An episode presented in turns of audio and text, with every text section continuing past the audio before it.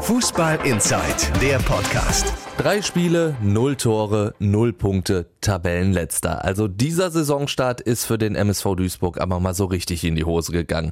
Jetzt kann man natürlich sagen, ja mein Gott, es ist erst der dritte Spieltag, aber andererseits kann man auch sagen, es ist schon der dritte Spieltag. Und die nächsten Aufgaben zu Hause gegen Fürth und bei Union Berlin, die werden ja nicht unbedingt einfacher.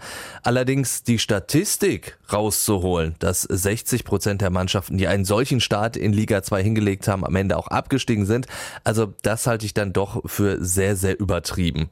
Denn ich bin weiterhin fest davon überzeugt, dass sich der MSV da unten rausspielen kann und dafür auch das Potenzial hat. Allerdings muss man auch sagen, die ersten drei Spiele, die waren jetzt ein richtiger Warnschuss, ein kräftiger Tritt in den Hintern und sie haben die Baustellen beim MSV wirklich schonungslos offengelegt. Zum Beispiel sind die Leistungsträger der letzten Saison einfach noch nicht da, wo sie im letzten Jahr waren. Fabian Schneller zum Beispiel, von dem ich eigentlich sehr, sehr viel halte, weil er eigentlich eine tolle Technik hat, eigentlich eine Ruhe am Ball hat, eigentlich den Überblick Überblick auf dem Platz hat.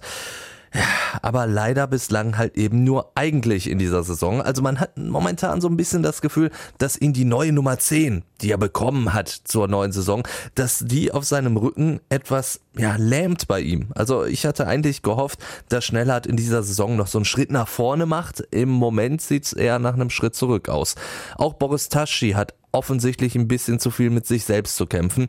In Darmstadt fiel der beste Duisburger Torschütze der letzten Saison eigentlich nur damit auf, dass er ständig reklamiert hat, gefault worden zu sein. Torgefahr gab es nicht, Fehlanzeige. Und genau diese Torgefahr geht halt auch momentan Moritz Stoppelkamp so ein bisschen ab.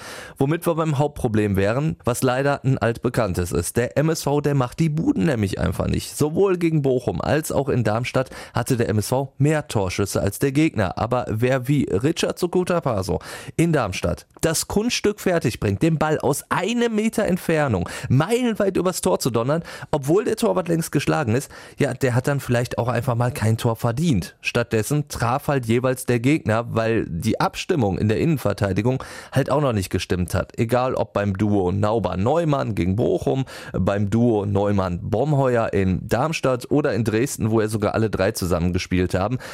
Das hat nicht so wirklich funktioniert. Und dazu kam dann auch noch, dass der MSV immer wieder Probleme hatte, wenn der Gegner schnelle Außenstürme hatte. Trainer Ilja Gruev hat also direkt schon zu Saisonbeginn ganz viel drinstehen in seinem Hausaufgabenheft. Er muss was ändern.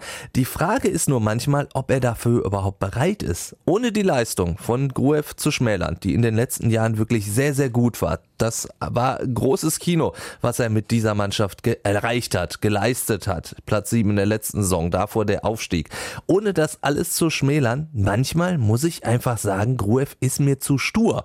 Hat der sich mal für ein Spiel einen Plan zurechtgelegt, dann ändert der den auch nicht. In Dresden, da hat jeder in der ersten Halbzeit schon gesehen, dass die Mannschaft mit dieser Fünferkette nicht klargekommen ist und spätestens nach dem 0 zu 1 hätte Gruev zur zweiten Halbzeit umstellen müssen. Hat er aber nicht. Stattdessen hat der MSV so weitergespielt und blieb absolut harm- und ideenlos. Gegen Bochum und Darmstadt gab es dann trotz Rückstand nur positionsgetreue Wechsel. Für mich ein Signal an die Mannschaft, ach ja, spielt man immer weiter so, irgendwann wird schon klappen. Aber es hat halt nicht geklappt. Vielleicht auch, weil Gruev kein Risiko eingehen wollte oder eben einfach, weil er zu stur war. Fußball Inside, der Podcast. Noch mehr Fußball gibt's in unserem Webchannel Dein Fußballradio auf radioplayer.de.